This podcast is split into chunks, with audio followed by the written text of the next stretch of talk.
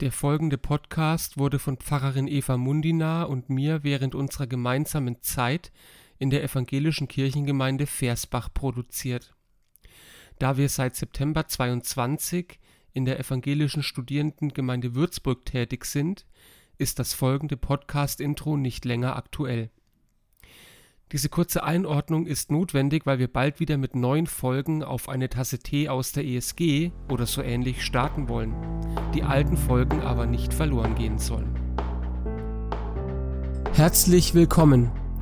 Schön, dass Sie dabei sind beim Podcast Auf eine Tasse Tee der evangelischen Kirchengemeinde Versbach und Rimpa. Mit Pfarrerin Eva Munina und Pfarrer Johannes Körner. Hallo Johannes. Hallo Eva. Ja Mensch, jetzt treffen wir uns ja schon wieder. Genau zum dritten Mal per Skype. Genau. Zu einem Podcast, ja. Und zum zweiten Teil zu von unserem Podcast über Wunder, nicht wahr?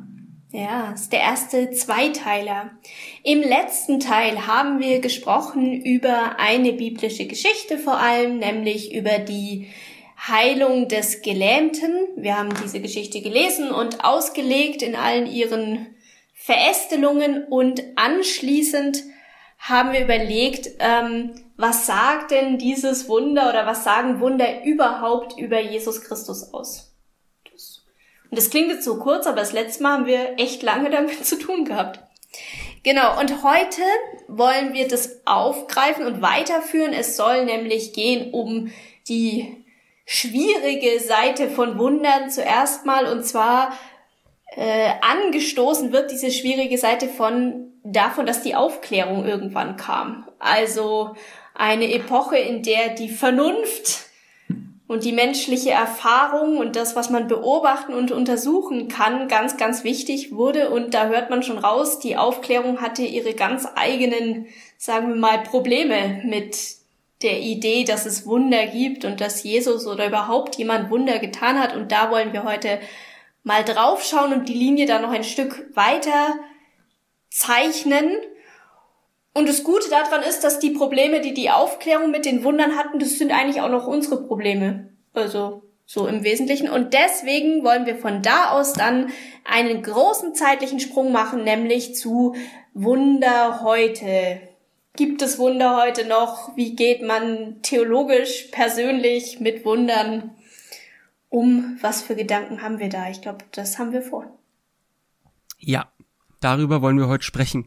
Und weil du auch gerade Aufklärung gesagt hast, dachte ich mir, ich steige heute mal mit einem kleinen Witzchen ein. Es ist ein Theologenwitz, den finden wahrscheinlich nur wir beide witzig. okay. In dem Witz spielen nämlich drei Theologen die Hauptrolle Karl Barth, Paul Tillich und Rudolf Bultmann. Und die drei, die haben sich an einem freien Wochenende getroffen, ein Boot gemietet, ist das sind schon auf der den See Witz? rausgefahren. Das ist schon der Witz. Und die Sonne brennt auf die drei runter und sie bekommen Durst. Und Karl Barth, Karl Barth sagt, ich gehe mal Bier holen. Steigt aus dem Boot aus und läuft übers Wasser zum Strand. Kommt mit Bier zurück und das Bier schmeckt und ist relativ schnell auch wieder alle und dann sagt er zu Paul Tillich, Paul, jetzt bist du dran. Und Paul geht Bier holen, steigt aus dem Boot, läuft übers Wasser und kommt mit einem Sixpack zurück. Das Bier hält aber wiederum nicht sonderlich lange. Rudi sagt Karl Barth, jetzt bist du dran. Und in dem Moment wird Rudolf Bultmann blass. Die anderen machen sich schon lustig über ihn und sagen, was ist denn los, Rudi? Das ist doch eine der leichtesten Übungen, übers Wasser zu laufen. Und Bultmann tippt aufs Wasser, will sich auch nicht lumpen lassen, steigt aus und blub, weg war er. Und Karl Barth und Paul Tillich schauen sich betroffen an und Karl, äh, Paul Tillich sagt zu Karl Barth, du, hätten wir ihm doch sagen sollen, wo die Wasser, äh, die Steine im Wasser sind? Darauf Karl Barth, welche Steine? So, ähm, ich denke, an dem, an, an dem Witz wird eigentlich- der fasst eigentlich ganz gut zusammen, wie im Laufe der theologischen Geschichte nämlich mit den Wundern umgegangen worden ist. Ja, so wie du gesagt hast, in der Aufklärung ist man sehr skeptisch geworden, was die, die Wunder anbelangt. Man hat da gern auf die Lehren Jesu ge- geschaut und gesagt, na ja, also der spricht von der Liebe, das ist ja toll, von der Feindesliebe und von der Überwindung von, keine Ahnung, von feindlichen oder Mächten durch passiven Widerstand. Darauf hat die Aufklärung geschaut, aber alles Wunderhafte ist so, ist ja suspekt geworden, weil es eben nicht mit der Vernunft übereinbar oder übereingestimmt hat. Und so wie in diesem Witz auch, hat man in der Aufklärung dann versucht, irgendwie die Wunder mit naturwissenschaftlichen Erklärungen in Übereinstimmung zu bringen. Und da finde ich, sind wirklich auch lustige Ideen dabei rausgekommen. Nämlich, das sind wirklich Sachen, die vertreten worden sind. Ähnlich jetzt auch wie in dem Witz gab es die Meinung beim Seewandel, dass Jesus über im Wasser schwimmende Planken gelaufen ist. Oder es gab die Vorstellung, es war nur eine, ja, so eine, also eine optische Täuschung. In Wirklichkeit ist er am Ufer entlang gelaufen. Stimmt. Oder bei der Speisung der 5000 hat man wirklich gemeint, Jesus hat über einen geheimen Vorrat an Brot verfügt, den er dann ausgegeben hat.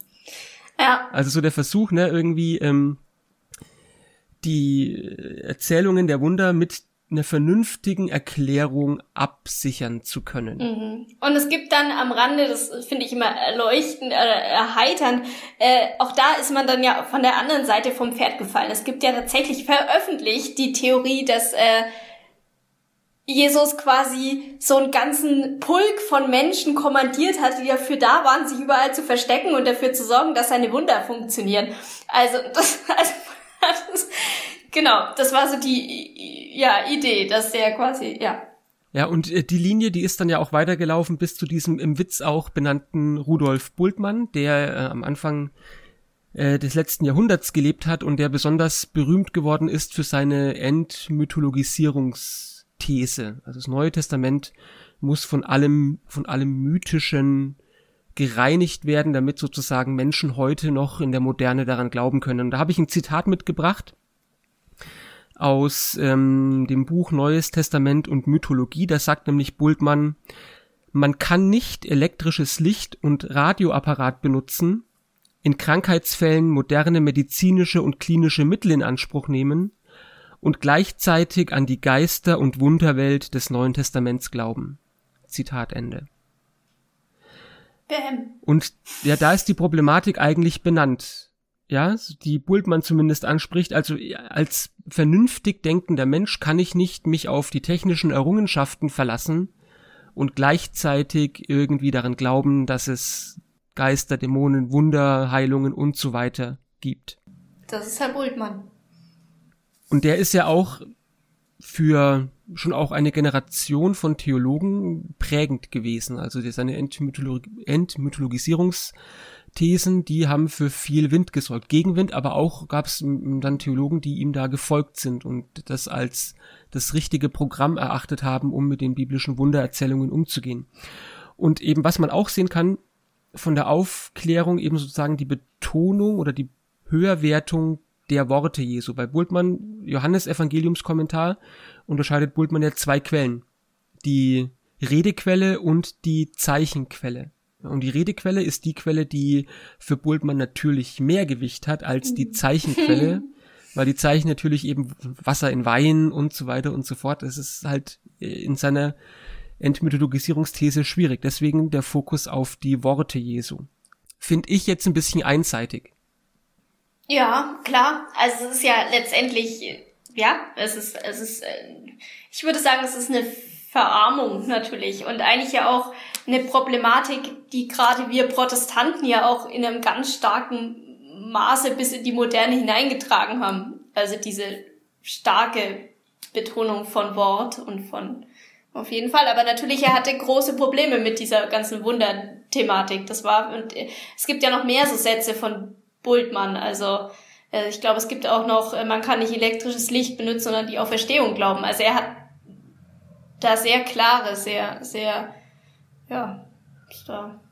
Ich glaube auch, dass das ein bisschen der Charme war. Also, dass er wirklich so ganz klar war. Wenn man da mitgehen kann, glaube ich, hat das was Entlastendes. Ich finde aber gut, was du gesagt hast, ähm, dass das ja ein Problem von uns Protestanten vielleicht ist, das Gewicht zu stark aufs Wort zu legen. Ja. Und andere Bereiche die vielleicht auch die Erfahrung betreffen, so ein bisschen, naja, klein halten. Und nichts anderes ist das ja, was ja passiert, sozusagen. Ja, Jesus handelt, das haben wir beim letzten Mal uns ja auch angeschaut, zugunsten eines Menschen. Da geschieht eine Erfahrung, eine Gotteserfahrung, haben wir beim letzten Mal ja auch festgestellt, so. Und ähm, ich glaube, dass du da vollkommen recht hast, dass wir als Protestanten so in der Gefahr stehen, die Erfahrungen gegenüber dem Wort eben manchmal abzuwerten. Es wird vielleicht dann auch später nochmal spannend für die Frage, wie gehen wir denn heute mit der Vorstellung um, dass es vielleicht Wunder geben könnte. Mhm. Jetzt ist es ja auch so, dass wir oder die Menschen damals, denen Jesus begegnet ist, ja auch Vorstellungen vielleicht von Wundern hatten. Und ich glaube, da war ja jetzt auch Bultmann äh, für die Frage, wie man Wunder damals einordnen sollte, eine prägende Figur gewesen, oder? Hm. Vielleicht kann man erstmal noch einen kleinen Schritt zurück zu dem ersten Teil, den du gesagt ja. hast. Also die Menschen damals zur Zeit Jesu hatten auch Vorstellungen von Wunder und ich finde es ganz hilfreich, sich klar zu machen, äh, in der Zeit Jesu war, war, war Wunder, Glaube oder auch die Erwartung von der Möglichkeit von Wunder richtig groß. Also wenn man so die Entwicklung anguckt, wie das ist, ja, war einfach ein wichtiger äh, Gedanke. Also das war gar nicht weit hergeholt. Die Menschen damals, das, das war so. Weil das sie aus allen Traditionslinien quasi hat sie dieser Wunder, Wundergedanke, Wundertradition umgeben. Und dann kommen wir zu Herrn Bultmann, der, äh, ich sag's jetzt mal so, wie es ganz hart da steht. Also er glaubt nachgewiesen zu haben, dass die Wundergeschichten im Neuen Testament alle, habe ich jetzt neu gelernt, aus der hellenistischen Welt, aus der hellenistischen Tradition übernommen worden sind. Heißt es, also ich frage jetzt wirklich mal, mhm. um das zu verstehen, heißt es, dass ähm, sozusagen die Autoren des Neuen Testamentes sich in der griechischen Literatur umgeschaut haben, gesagt haben, aha, da gibt's zum Beispiel ein Heilungswunder, da übernehme ich einfach jetzt die Form und setze das ins Neue Testament und sage, Jesus hat eine Heilung vollbracht. Oder wie muss ich mir das vorstellen?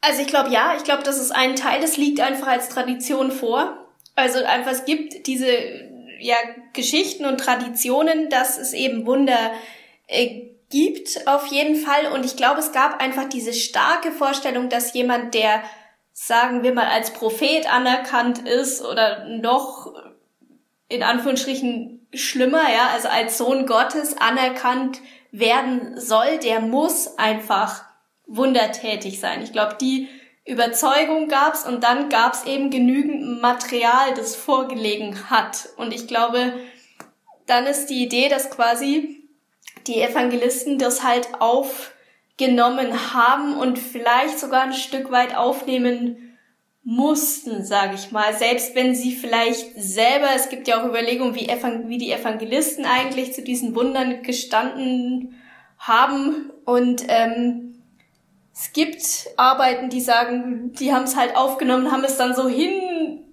haben sie dann für ihre Theologie eben zurechtgeschrieben und zurecht arrangiert. Aber ich glaube, die These ist schon, das war einfach so ein starker, so ein starkes Motiv, dass sie da quasi nicht vorbei haben gehen können. Würde ich jetzt mal frei übersetzen. Und ähm, was ist mit dem Alten Testament? Hm. Ich würde sagen, das Alte Testament bist du der Experte, oder? Ja, ich frage nur, weil, weil eben, weil als ich da jetzt mal äh, ähm, nochmal durchgeguckt habe, mir aufgefallen ist, dass es da ja wirklich ganz frappierende Parallelen gibt zwischen Wundererzählungen, die die Evangelien berichten, mhm. ähm, und auch Wunder, die äh, im Alten Testament auch schon beschrieben werden. Also äh, ähm, im Alten Testament, glaube ich, sind so Wundererzählungen recht ungleich verteilt. Da gibt's ganz viele, so alles, was mit dem Auszug aus Ägypten zu tun hat. Da passiert ganz viel ich sage jetzt mal, wunderhaftes Versorgung des Volkes in der Wüste und so weiter. Und dann gibt's im Alten Testament zwei Prophetengestalten, die ganz viele Wunder auch vollbracht haben. Und da gibt's wirklich viele Parallelen zu dem, was Jesus auch getan hat. Die Propheten, die heißen Elia und Elisha. Mhm. Und ähm, von Elisha zum Beispiel ist auch ein Heilungswunder berichtet, der heilt einen Aussätzigen. Und interessanterweise auch, ähm, indem er äh, halt ich meine, Jesus hat ja manchmal geheilt, indem er zum Beispiel in die Erde gespuckt hat, Brei gemacht hat auf die Augen und so. Und der hat auch dann dem Kranken gesagt, er soll in den Jordan gehen, sich so und so oft mal waschen, dann wird der Aussatz verschwinden mhm. und es passiert.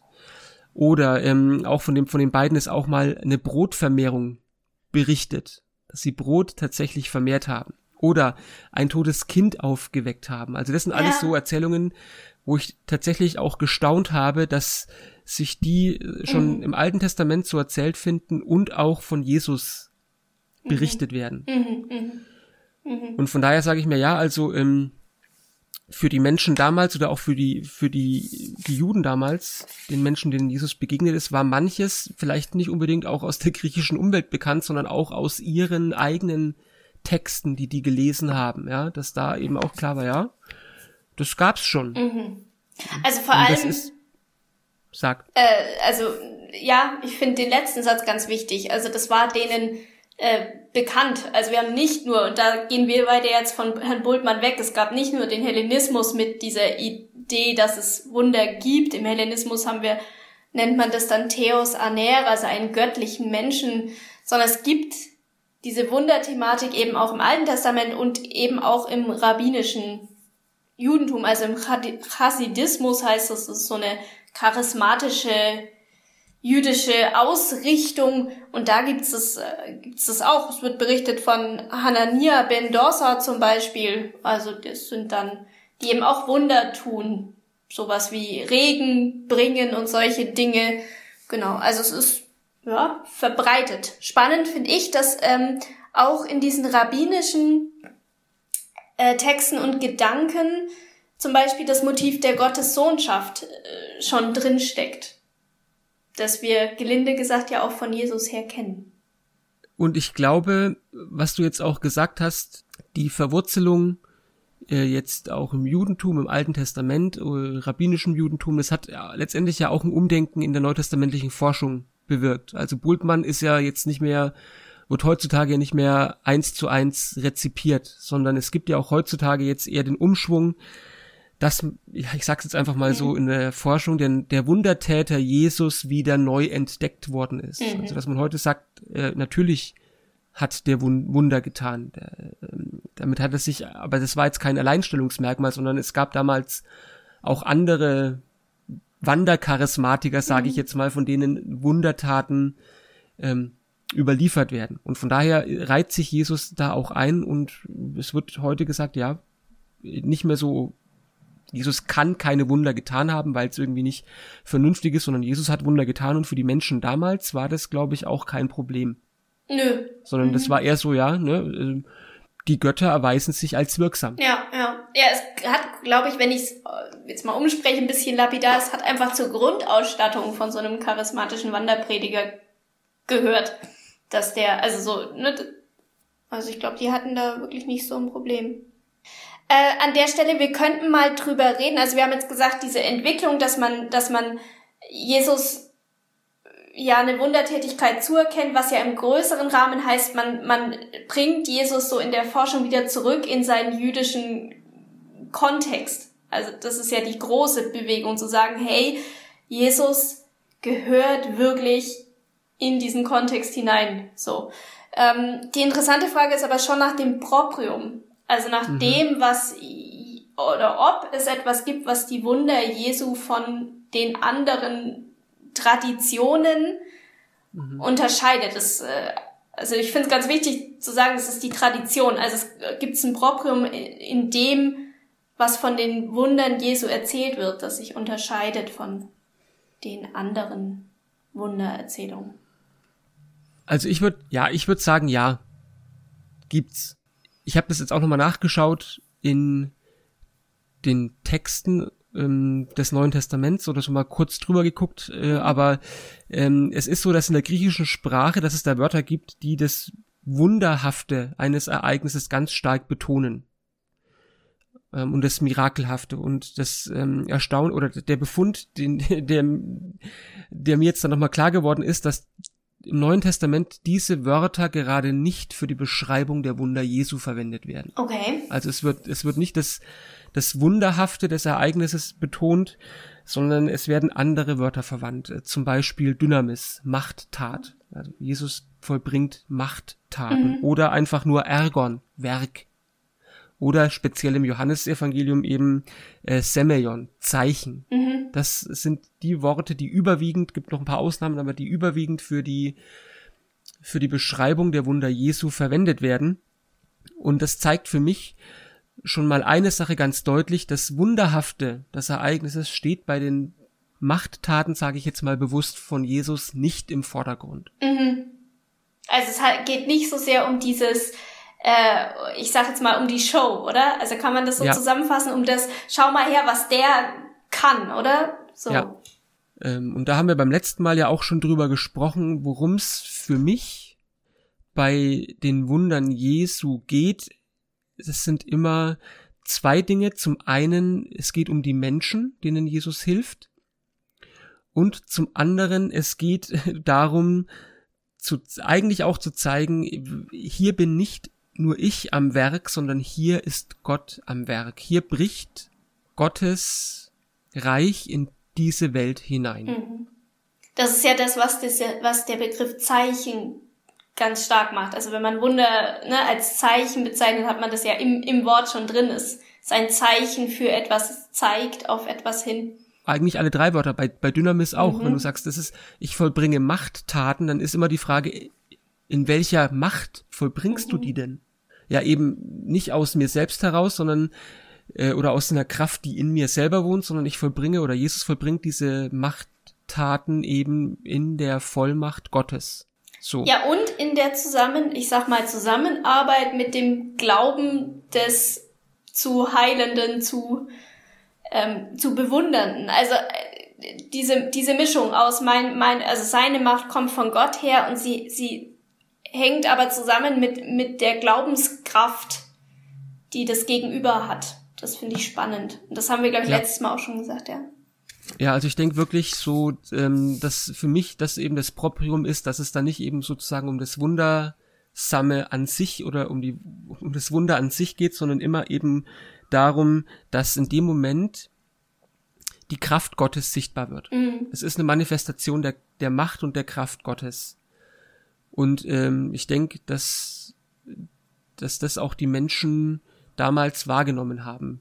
Ja, dass es eben nicht nur um eine Show geht, ich sage jetzt mal eine tolle äh, Zaubershow mhm. irgendwie, wo Kaninchen aus dem Hut äh, fliegen und Special so, ja, sondern äh, genau die großen Special Effects, sondern dass es, dass, dass den Menschen irgendwie auch klar war, ja, da passiert was, das kommt ja auch, kam ja auch letzte Woche in der, oder das letzte Mal in der Geschichte, sowas haben wir noch nie gesehen. Mhm.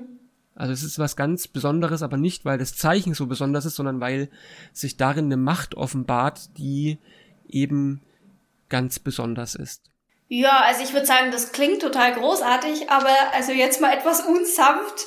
Das löst ja jetzt das, ich sag mal, das äh, äh, rationale, vernünftige Problem, das man vielleicht so mit Wundern haben kann, noch nicht so hundertprozentig auf. Ich glaube, und falls ihr, falls du nicht gemerkt hast, ich würde sagen, wir sind jetzt im großen Themenbereich Wunder heute und was machen wir damit? Ja, es ist tatsächlich, ich finde, es ist auch eine, es ist eine schwierige Frage. Mhm. Ähm, hängt ja auch, hängt ja auch, also wir stehen ja im Prinzip in, im, im, im Denkstrom der Aufklärung. Ja, die Aufklärung hat die Vernunft ganz stark in den Vordergrund gestellt und letztendlich ja den die ja den Bruch oder was heißt den Bruch das ist vielleicht zu krass gesagt, aber hat die die Wissenschaften von der Vorherrschaft der Religion befreit. Also Wissenschaft durfte jetzt sozusagen die, die Ergebnisse der Wissenschaft mussten nicht mehr mit den Dogmen der Kirche übereinstimmen, sage genau. ich mal, sondern die durften jetzt eben frei davon stehen. Ja. Ähm, mit der Vernunft ist es so eine Sache äh, denn auch, sage ich mal, in der, ich finde, in der Aufklärung ist die Vernunft ja auf einen Sockel gestellt worden. Das könnte man könnte sagen, finde ich, fast die Vernunft hat damals fast göttliche Züge angenommen. Ähm, und ich denke, wenn man sagt, okay, jetzt wir befinden uns jetzt so ein bisschen, also die Zeit der Moderne, wenn man mit diesen Kategorien oder mit diesen Epochenbegriffen mal arbeiten will, wir sind jetzt in der Zeit der Nachmoderne, manchmal sagt man ja auch Postmoderne. Und für mich heißt es, dass, oder was heißt, für mich zeigt sich das auch immer wieder, dass die, die Vernunft ihr Alleinstellungsmerkmal ein bisschen eingebüßt hat. Mhm. Das zeigt sich für mich gerade auch letzt, eigentlich in den letzten Tagen. Also es gibt ja jetzt diese ganzen auch Demonstrationen, mhm. die irgendwie gegen diese äh, Corona-Regeln protestieren. Und ähm, da stellt sich mir manchmal auch so die Frage, naja, ist, da ist es ja auch so eine, gibt so eine Mischung aus der Wunsch nach Lockerung und im Zusammenhang mit Verschwörungstheorien. Das ist nicht immer alles vernünftig, was da passiert.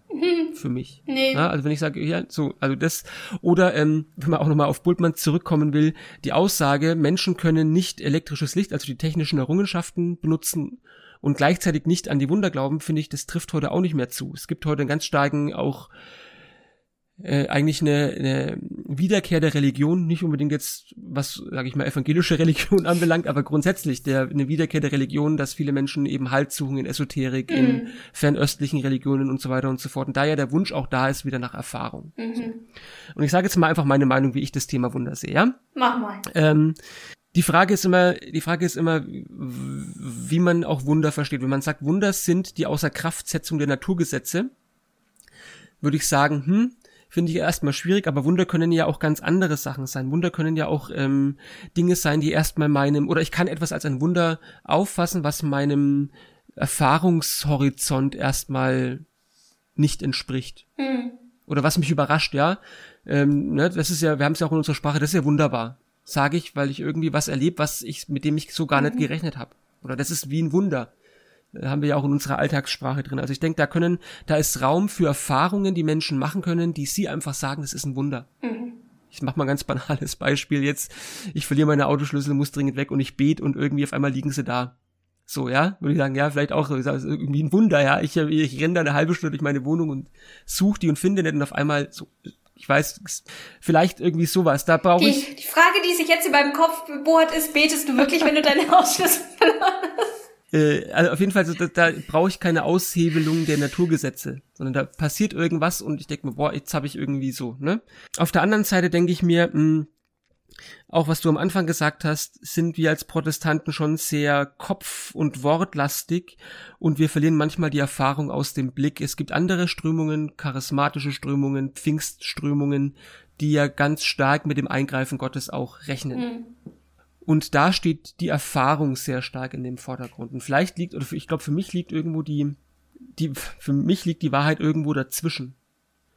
Ähm, ich will nicht sagen, nur weil es vernünftig ist, glaube ich nicht an Wunder, sondern ich will mir das offen mhm. halten und sagen, mh, eigentlich ist der Glaube an sich schon unvernünftig. Das hat Paulus schon gesagt. Ich weiß jetzt nicht, ob im Römer oder im Korintherbrief, wo er gesagt hat, ja, der Glaube an den Gekreuzigten und Auferstandenen, das ist den Juden ein Ärgernis und den Nationen eine Torheit.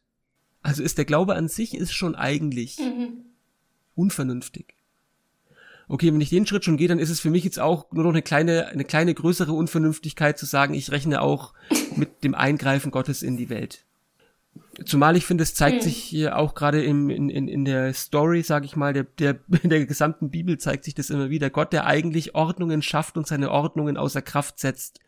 Und dann ist wieder auch der, für mich der Punkt ganz wichtig, wozu nicht um irgendwie eine Show zu machen, sondern immer zu, zugunsten der Menschen. Im Alten Testament, um sein Volk äh, mal wieder zu rehabilitieren oder so, ja. Also mhm. Gott setzt Ordnungen, setzt sie außer Kraft. Und deswegen denke ich mir, ja, okay, warum nicht auch noch heute? Warum nicht, warum soll ich auch dieses, dieses Handeln Gottes heute komplett aus meinem Denken verbannen?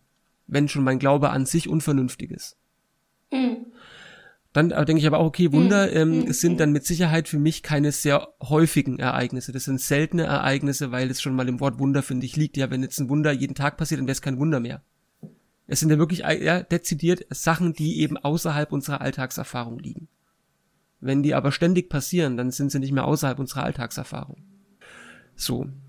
Ähm, mhm. Und ich mhm. denke, mit diesen zwei Sachen kann ich ganz gut arbeiten. Zum einen sagen, okay, es können Dinge passieren, die, die bezeichnen Menschen einfach als Wunder, weil sie in dem Moment nicht damit gerechnet haben. Aber ich will auch mein, mein Kopf grundsätzlich offen dafür halten, sagen, okay, ja, Gott greift auch mal so ein. Und ich denke auch, ähm, wenn man mal über unseren westlichen christlichen Horizont hinausschaut, dann beschreiben Menschen das ja auch immer wieder, also nicht mal an Christen in Afrika, Asien oder so, die, die sagen, da ist eine Heilung passiert zum Beispiel, ja. Und da ist für mich auch immer so dieses, ja, ähm, klar, wir haben, wir, wir sind hier gut abgesichert mit unserem medizinischen Netz. Da ist vielleicht auch das ein Wunder, dass wir so eine gute medizinische Versorgung haben, aber jetzt in Situationen oder in Kontexten, wo Menschen dieses Netz nicht haben, vielleicht muss da, ich sag's mal platt, Gott auch mal öfter eingreifen, zugunsten der Menschen, weil die eben Ach so. ansonsten, keine Ahnung, wie auch immer, ja, es sage ich jetzt einfach mal so, ja. Ich denke, das ist das, wo Mhm. ich stehe. Jetzt kannst du dich daran abarbeiten. Mhm. oh, das ist nett. Ähm, äh, du hast so viele kluge Sachen gesagt, jetzt weiß ich gar nicht, wo ich anfangen soll. Also ich finde diesen Gedanken zu sagen, dass wir, dass es nicht mehr unsere Aufgabe ist, die Vernunft gegen das zu stellen, was wir Glauben nennen. Ich glaube, das könnte, könnte die, oder ich würde mir wünschen, dass es die Errungenschaft ist, die die Postmoderne eben bringt, weil von der Aufklärung her, naja, da war es dieses große, jetzt nehmen wir die Vernunft und natürlich hat man da die Vernunft genommen und hat sie gegen alles, alles gestellt, weil es das ganz Neue war.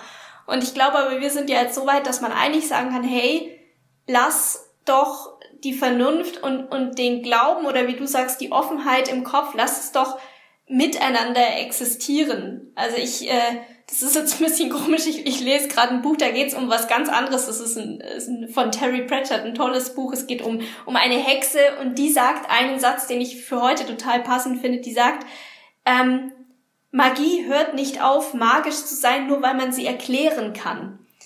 Und ich finde diesen Satz gut und ich glaube, man kann das schon auch für diese Wunderthematik anwenden. Also wer sagt uns denn, dass etwas Wunderhaftes, etwas Wunderbares aufhört, wunderbar oder wunderhaft zu sein, nur Mhm. weil wir vernünftig Erklärungen finden können. Also und das zeigt für mich ganz doll, boah, es geht drum, beides nebeneinander zu haben. Und das finde ich, für mich ist es das Ziel, für mich selber und, und für das, was ich mir wünschen würde, wie es generell mehr ist, dass wir beide Dinge zusammenhalten können. Macht das irgendeinen Sinn? Also so glaube ich. Und dann halt sagen zu können, hey, genau dieses ist etwas passiert, was ich nicht erwartet habe. Oder was ich deutlich, für mich ist es so, wenn ich deutlich den Geschenkcharakter wahrnehmen kann. Also ich, ich mache mal ein Beispiel, wo, wo ich, wo in meinem Kopf immer wieder das, der Wunderbegriff drin ist, ist, ähm, zum Beispiel habe ich in Schweinfurt mal im Altenheim eine Predigt gehalten über Psalm 23 und plötzlich war es so, dass ich gemerkt habe, hey, ich bin mit diesen Menschen, von denen ganz viele weit in der Demenz waren, plötzlich auf einer, also plötzlich haben wir uns verstanden, plötzlich haben die reagiert, plötzlich haben die, habe ich vom, ne, vom, äh, du schenkst mir voll ein, du text meinen Tisch und plötzlich haben die gesagt, Mhm. ja genau, und da steht Schweinebraten drauf und so. Also, und das war was, wo ich hinterher gesagt habe, das war ein Wu- Wunder, das war eine wunderbare Erfahrung, weil ich genau dieses Gefühl, hatte, das hab nicht ich gemacht. Also da hätte ich, egal wie gut oder ob diese Predigt gut war, diese, dieser Moment, den hab nicht ich allein gemacht, sondern der war ein Geschenk. Und für mich ist das was, was Wunder, also dieses, Ja. es ist was ganz Außergewöhnliches, was, was ich nicht erwarten kann, weil ich es nicht selber, nicht alleine machen kann. Und es hat diesen Geschenkcharakter und ich finde dieses Gefühl von, ja, genau, das ist so richtig, dass ich genau weiß, ich habe das nicht alleine gemacht. Und das finde ich, das kann man erleben, auch wenn man sonst äh, Mhm. der Vernunft anhängt. Also ich würde sagen, ich bin wirklich, also ein Kind der Postmoderne, klar. Deswegen so. Und ich finde, wenn man das will, dann kann man aber nicht sagen, sobald ich das erklären kann, ist es nicht mehr wunderhaft. Da ist vielleicht wieder das. Weil natürlich kann ich sagen, okay, ich war in diesem Raum, die Predigt hat halt angesprochen, die kannten diesen Text, dann wahrscheinlich kann man das sogar medizinisch äh, bis zum gewissen Grad nachzeichnen, was da dann passiert ist. Aber das hebt, finde ich, dieses Wunderhafte nicht auf. Was mir da jetzt auch So, nochmal gut gefallen hat, ist, ähm, dass du so stark die Unverfügbarkeit rausgestellt hast, weil ich denke, das ist wirklich nochmal eine ganz wichtige Sache auch. Also das ist, Mhm. äh, es, es ist ja nicht, es ist wirklich auch, das machen ja auch die Texte im Neuen Testament deutlich, nicht verfügbar. Keiner verfügt darüber. Mhm. Äh, und das finde ich auch ähm, Mhm. im Umgang, im Umgang auch mit, sagen wir mal ja auch, wenn ich mir was wünsche im Glauben, wenn, und es passiert einfach nichts. Kann ja auch sein, ja, dass ich jetzt irgendwie ne, eine Situation habe Mhm. und mir denke, es wäre so schön, wenn es anders wäre. Aber es passiert gerade nichts. Das ist einfach manchmal Mhm. auch schwierig dann auszuhalten, aber es macht nochmal dieses Unverfügbare halt deutlich. Gott gibt's, wenn er es gibt. So wie du auch geschrieben hast, in dem Moment war das einfach da.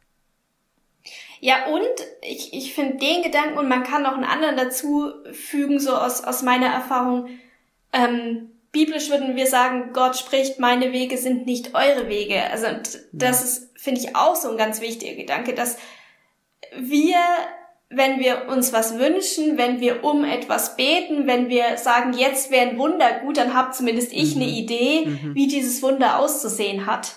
So. Und ich glaube, meiner Glaubenserfahrung nach ist es so, dass ich ganz oft, wenn ich im Nachhinein sagen würde, das war wunderbar, dann war es ganz selten genauso, wie ich mir das gedacht habe, sondern eigentlich ganz oft vollkommen anders. Mittlerweile ist es sogar so, dass ich gerade diese Erfahrung, wenn ich das erfahre, dass Dinge so ganz anders sind, als ich mir gedacht habe, dann fängt bei mir mittlerweile schon die Hoffnung an, dass ich sage, boah, da, da ist bestimmt Gott drin. Das ist so verrückt von all dem, was ich mir vorstellen kann, dass die Chance, dass da, ich würde sagen, der Heilige Geist äh, drin ist, einfach hoch. Und ich finde, das ist ganz wichtig, auch zusammenzuhalten, ja, dass äh, das Wunder nicht heißt, ähm, Dinge passieren, wie ich mir die vorstelle. Das ist kein Wunschkonzert. So, das ist vielleicht auch nochmal drin in dem, was du am Anfang gesagt hast, das ist etwas, Ja. Womit ich nicht rechne. Und es meint nicht nur, ich kann, ich, ich, es ist so außergewöhnlich, sondern es ist eben auch, die Art und Weise ist nichts, was ich mir vorher ausdenken äh, kann. Auch den Gedanken finde ich nochmal sehr gut, weil das stimmt. Also manchmal, wie du es auch gesagt hast, manchmal wird sozusagen das Handeln Gottes erst im, in der Rückschau deutlich. Ne? Und dann kann ich dann sagen, es war gut. Und vielleicht dann wirklich auch sagen, ja, in dem Moment Mhm. Wunderbar, wie es Gott gemacht hat. Ja? Das, wenn man es zusammenfasst, finde ich, mh, zeigt jetzt, dass es wahrscheinlich sinnvoll ist, für die heutige Zeit zumindest diese biblischen Wunderkategorien zu ergänzen. Also, äh, vielleicht sind wir da an dem, was du gesagt hast. Unser medizinisches System ist so weit aufgebaut, Gott, äh, Gott sei Dank, dass Heilungswunder, die nehmen wir nicht mehr so leicht wahr als Heilungswunder, so. Weil es etwas, Gott sei Dank, wie gesagt, etwas Alltäglicheres ist, dass Menschen gesund werden. Ähm, ich denke, es macht Sinn zu überlegen, okay, was, was ist denn für mich heute ein, ein Wunder? Also in der Bibel hätte niemand äh, vom Altenheim geschrieben, glaube ich. Und ich finde die Frage, sich zu überlegen, was, was, was, oder die Augen aufzumachen, wo finde ich auch Wunder in meiner, in meiner Zeit? Und nein, es sind vielleicht nicht immer die, die, die Menschen im Rollstuhl, die dann Ja. plötzlich wieder aufstehen und gehen können. Finde ich, glaube ich, einen guten Schlusssatz. Dem Mensch, ist ja. nichts mehr hinzuzufügen. Dann Außerdem glaube ich, dass wir schon wieder viel länger geredet haben, als wir eigentlich reden wollten und das, obwohl wir am Anfang gedacht haben, wir können dazu nichts sagen. Ja, du hast recht. Wir haben nämlich fast 40 Minuten geredet, sagt mein Gerät hier. Okay, dann ähm, ich hoffe, äh, dass das Thema Wunder ein bisschen klarer oder auch verwirrender geworden ist. Das weiß ich nicht. Das ist beides in beiden Fällen gut. Da stimme ich dir auch zu und dann hören wir uns demnächst wieder. Auf jeden Fall. Machen Sie es gut.